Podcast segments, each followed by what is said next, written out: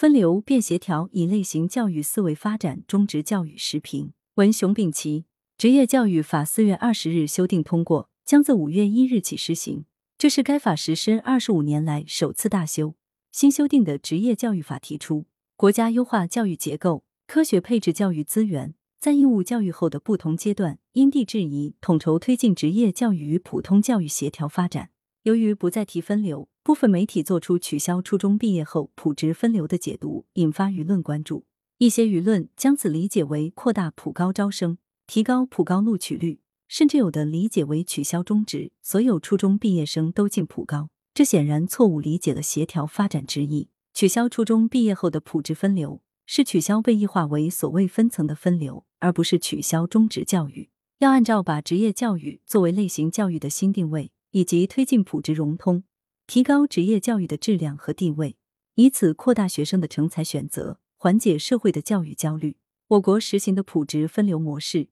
近年来遭遇家长和社会公众的质疑，普职相当，一半学生要被分流进中职，被认为是制造义务教育内卷的原因。被质疑的根源在于，在一些人的理解中，普职分流变为了普职分层，而这又与对职业教育的定位有关。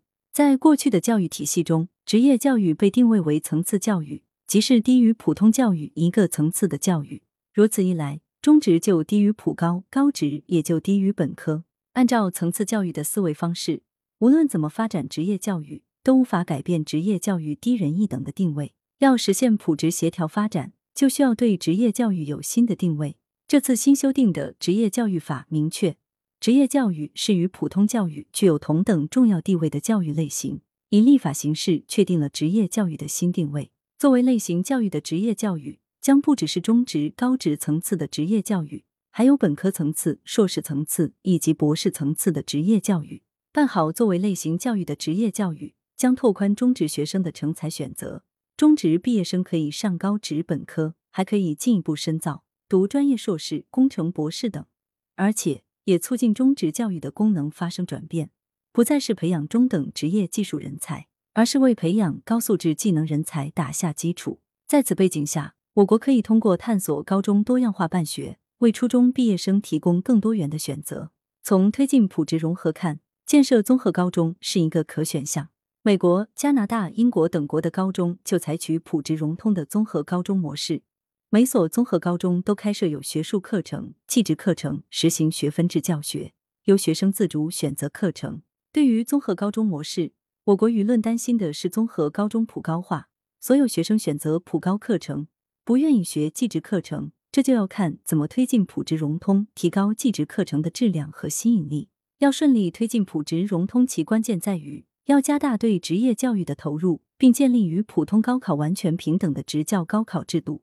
办好职业教育，由于需要双师、实习实训场地，推进产教融合，其投入成本是比普通教育要高的。但我国各地对职业教育的投入却低于普通教育，这也就影响到发展高质量的职业教育。职教高考制度是巩固职业教育类型教育地位的重要制度。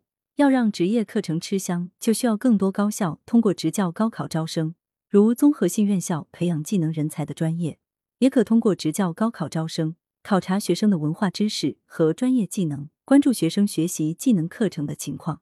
新修订的职业教育法规定，高等职业学校和实施职业教育的普通高等学校，应当在招生计划中确定相应比例。或者采取单独考试办法，专门招收职业学校毕业生。按此规定，职教高考的适用高校将不只是高职高专与职业本科，原来的进职校及被分层的格局将打破。因此，与把取消初中毕业后普职分流理解为取消中职发展普高相反，这是要以新的思维和模式提高职业教育质量，强化普高和学历至上，只会刺激焦虑和内卷。只有提高职业教育的质量和地位。才能让我国教育形成合理的人才培养结构和良好的教育生态，拓宽每个学生的成才选择。作者是教育界人士。来源：羊城晚报羊城派。图片：新华社。责编：付明图，李媚妍。校对：赵丹丹。